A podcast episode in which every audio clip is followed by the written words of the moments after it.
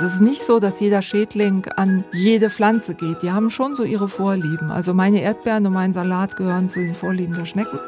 Einfach natürlich Gärtnern. Katharina Morg im Gespräch mit Sabine Klingelhöfer.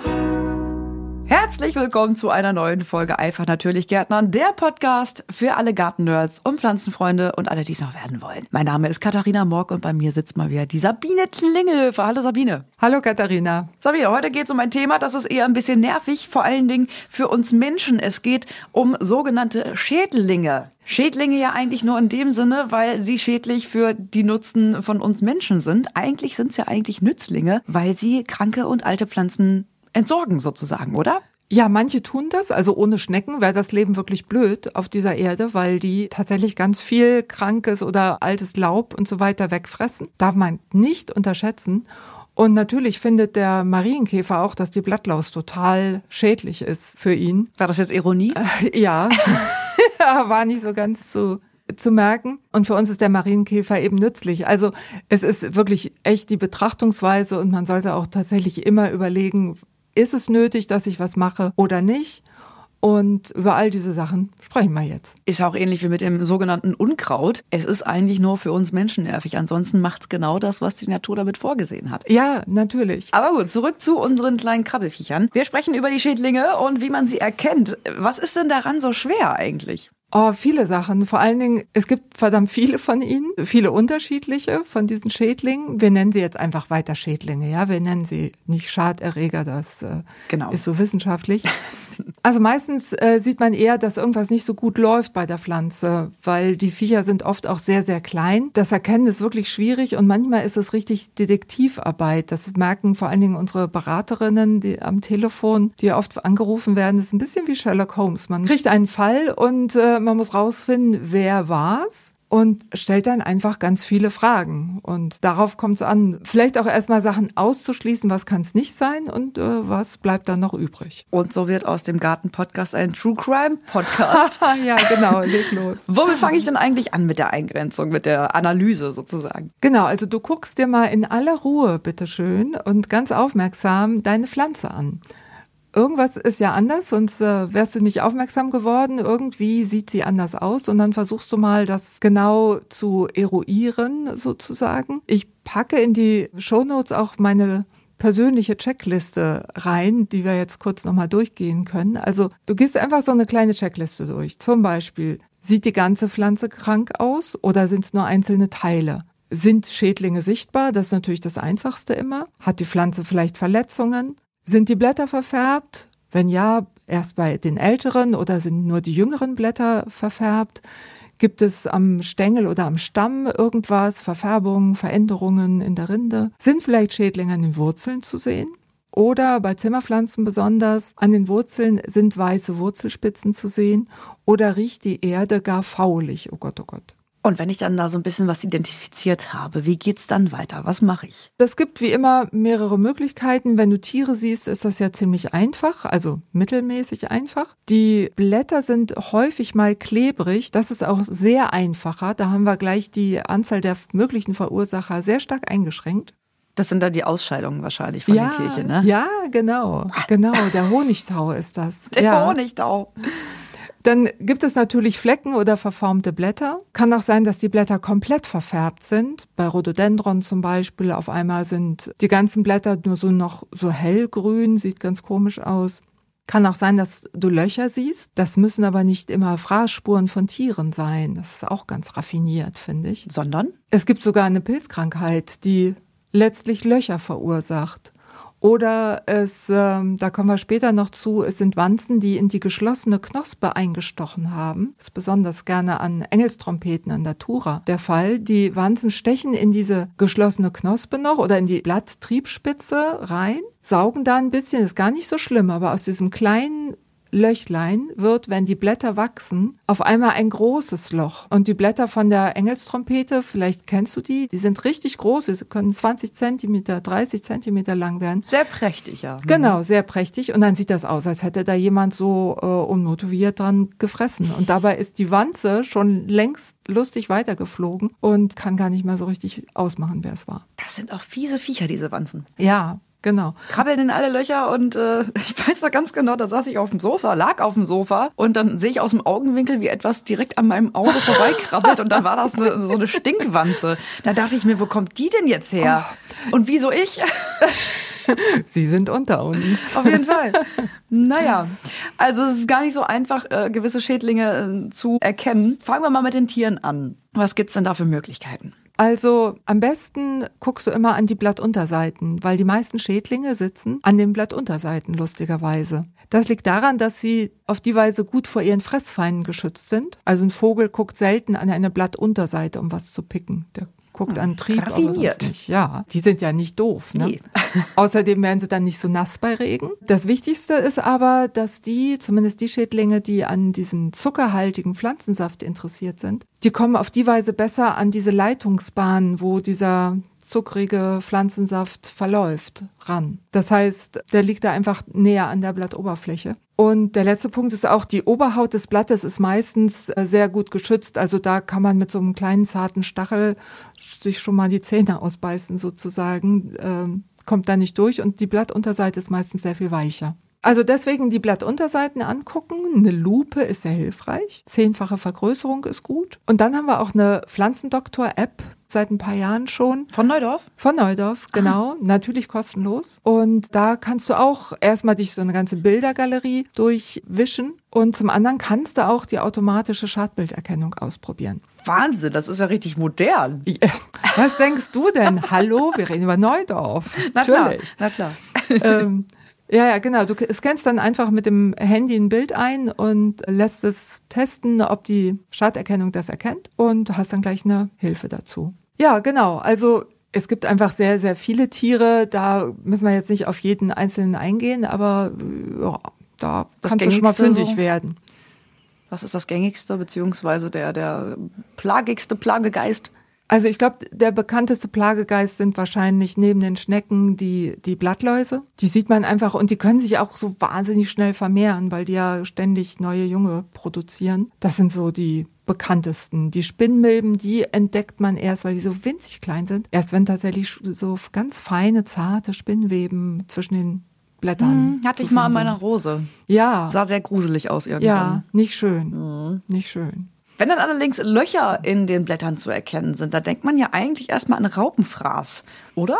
Genau, oft ist es ja auch richtig. Dann siehst du aber oft sogar auch die Kotkrümel von den Raupen. Also es ist ja nicht nur so, dass die fressen, die hinterlassen ja auch was. Das so ist das also ja mit der Verdauung, genau. Kleine Krümelchen. Im Garten kann es natürlich auch oft die Schnecke sein. Dann siehst du aber meistens auch die Schleimspuren am nächsten Morgen. Das ist ziemlich eindeutig. Und zum Beispiel an den Erdbeeren oder auch an Salat fressen relativ wenig andere Schädlinge. Also es ist nicht so, dass jeder Schädling an jede Pflanze geht. Die haben schon so ihre Vorlieben. Also meine Erdbeeren und mein Salat gehören zu den Vorlieben der Schnecken. Definitiv. Und es gibt Kann auch. ich nachvollziehen. Ist ja auch lecker. Ja, ist auch lecker. Und ich bin dann morgens echt sauer, wenn ich da Erdbeeren fürs Müsli holen will und dann ist da nichts mehr. Das, das ist nicht schön. Nicht schön.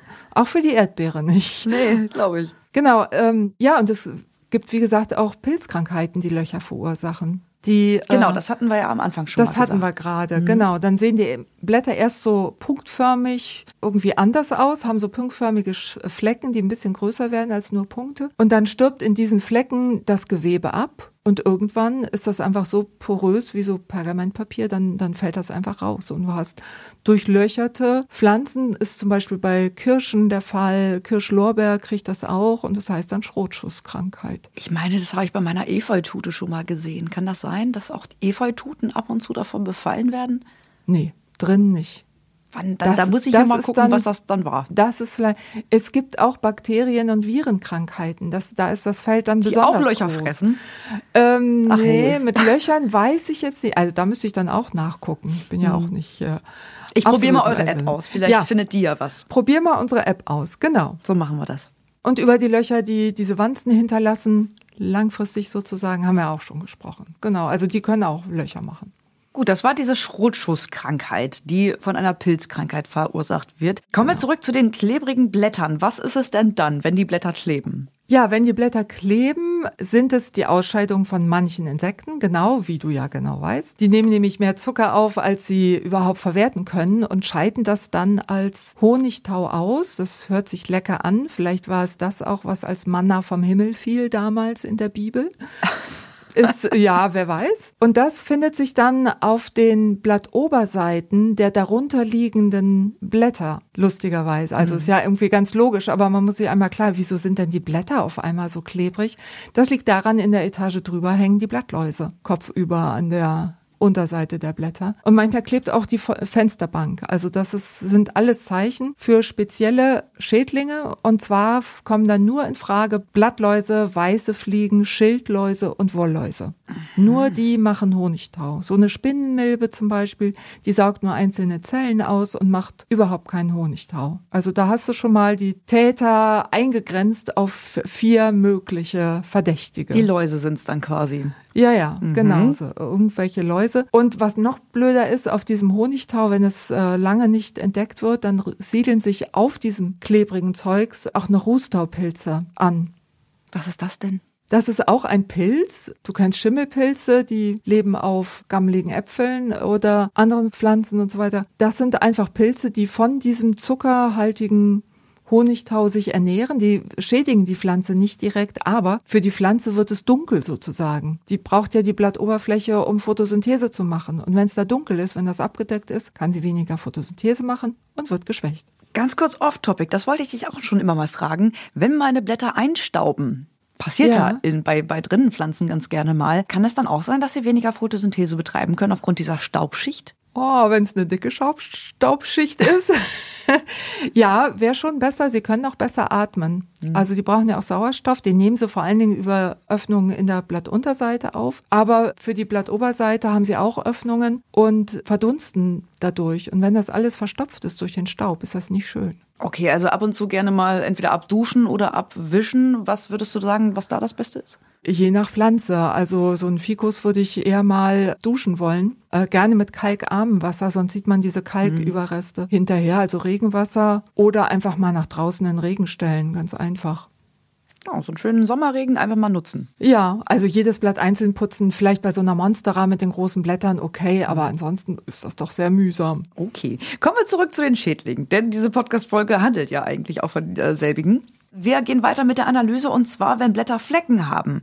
Ist das dann automatisch immer eine Pilzkrankheit? Nee, das kann Pilzkrankheit sein, das kann aber auch, wie gesagt, Bakterie oder Virus sein. Es kann aber auch eine Mangelernährung sein deiner armen Pflanze. Also, dass gar nichts von außen kommt, sondern die hat einfach Hunger, vielleicht auch sogar auf spezielle Nährstoffe. Das macht manchmal auch Flecken. Woran du das mit den Ernährungsstörungen erkennen kannst, ist, wenn ein Blatt eine Ernährungsstörung hat, dann sind immer beide Blatthälften betroffen. Also es ist immer sozusagen spiegelsymmetrisch. Bei den Flecken durch Pilze und Bakterien und auch bei Viren ist das ganz zufällig auf dem Blatt verteilt. Da ist es nicht symmetrisch. So, so.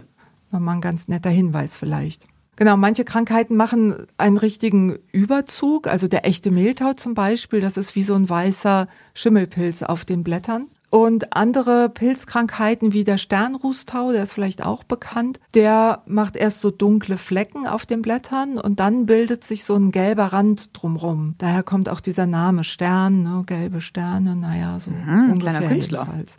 Ja, ja, genau. Und die, die Blätter sterben dann zum Teil auch ab und fallen auch ab. Was ist denn, wenn das ganze Blatt nur so hellgrün ist und die Blattadern sind dunkelgrün? Das ist mir auch schon ein paar Mal passiert. Ja, das ist Eisenmangel.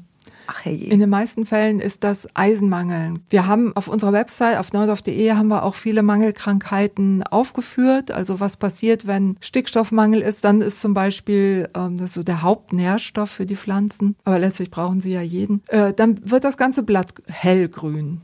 Also dann denkst also du. quasi wie bei uns Frauen, wir haben ja auch ganz gerne mal Eisenmangel und ja, äh, genau. werden dann so ein bisschen blass. Dasselbe passiert quasi auch mit der Pflanze. Das ist ja interessant. Ja, genau. Wir kriegen aber keine komischfarbigen äh, Blattadern oder so. Das nee. Gott sei Dank nicht. Wir bräuchten aber, aber erstmal Blätter. genau. Aber so ist das. Also Stickstoffmangel heißt Blätter ganz blassgrün, Eisenmangel, Blattadern dunkelgrün, der Rest ist hellgrün. Und so gibt es für jeden Mangel auch ein ganz spezifisches Schadbild. Also da kann man mal sich auch schlau machen. Ja, Wahnsinnig interessant. Was ist denn eigentlich, wenn ich weder irgendwelche Verfärbung noch sonst was habe, wenn sie einfach nur nicht so wächst, wie sie sollte, wenn es so ein kleiner Kümmerling ist? Ja, der kleine Kümmerling, genau. Ähm. Damit meine ich jetzt den Schnaps.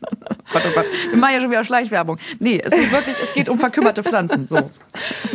Also es ist eigentlich egal, ob, ob drin oder draußen. Wenn die Pflanzen kümmern, dann stimmt meistens was entweder an den Wurzeln nicht oder am Standort. Also an den Wurzeln im Freien kann es noch sein, dass eine Wühlmaus an den Wurzeln nagt oder irgendwelche Engerlinge und andere Schädlinge, die nur im Boden vorkommen, die du gar nicht siehst. Dann fängt die Pflanze schon frühzeitig vielleicht an zu welken und sieht so kümmerlich aus. Das kann gut sein.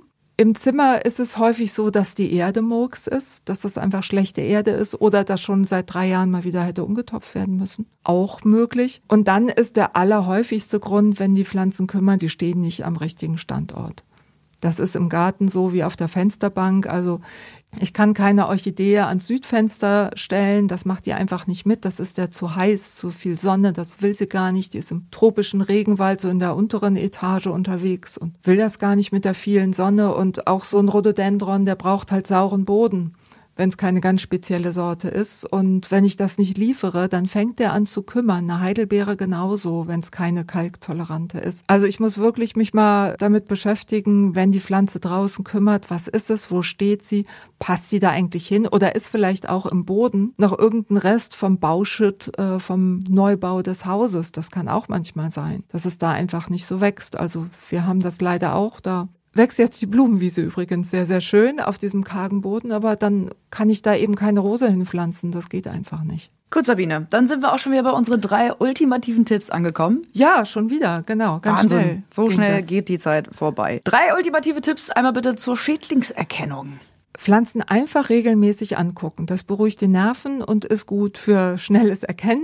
Zweiter Tipp, wirklich rechtzeitig was dagegen tun. Man kann ja auch Nützlinge einsetzen. Das ist sehr super biologisch. Und der dritte wichtige Punkt, Pflanzen an den richtigen Standort pflanzen, bitte. Also einfach mal im Vorfeld so ein bisschen recherchieren, was die Pflanze braucht und wo sie herkommt. Und überhaupt, fantastisch, vielen Dank. Wenn man jetzt doch noch Fragen hat, weil ja. es ging ja jetzt doch alles ganz schön schnell. Es war mal wieder ganz, ganz viel Information, die du uns heute hier geliefert hast. Vielen Dank dafür. Ähm, wenn man jetzt noch offene Fragen hat, kann man sich da irgendwie an dich wenden? Gibt es da Kontaktmöglichkeiten? Ja, natürlich. Auf jeden Fall sehr gerne. In die Show Notes packe ich auf jeden Fall meine E-Mail-Adresse. Ihr könnt mich direkt anmailen. Wir haben aber auch auf neudorf.de alle Möglichkeiten der Kontaktaufnahme und auch ein eigenes Kapitel für unsere Beraterinnen, die telefonisch, per Mail und so weiter Fragen beantworten. Wir haben auch ein Forum, wo ihr euch gegenseitig austauschen könnt, wo wir aber auch Fragen beantworten. Kann man auch mal schnuppern und reingucken. Und natürlich Facebook und Instagram nicht zu verachten. Da könnt ihr uns auch direkt Nachrichten schicken. Fantastisch. Also man vergisst ja immer, Neudorf bist nicht nur du, sondern da steht ein ganzes Team dahinter. Sehr viele, sehr schlaue Leute. Genau. Fantastisch. Und damit sind wir auch schon wieder am Ende angekommen. Von einfach natürlich Gärtnern, dem Podcast für Pflanzenfreunde und Gartennerds und alle, die es noch werden wollen. Sabine, es war mir mal wieder ein inneres Blumenpflücken mit dir. Wie schön. Dankeschön. Bis Mach's zur nächsten gut. Folge. Tschüss. Ciao. Das war der Podcast Einfach natürlich Gärtnern mit Katharina Morg und Sabine Klingelhöfer. Mehr zum Thema gibt's auf neudorf.de.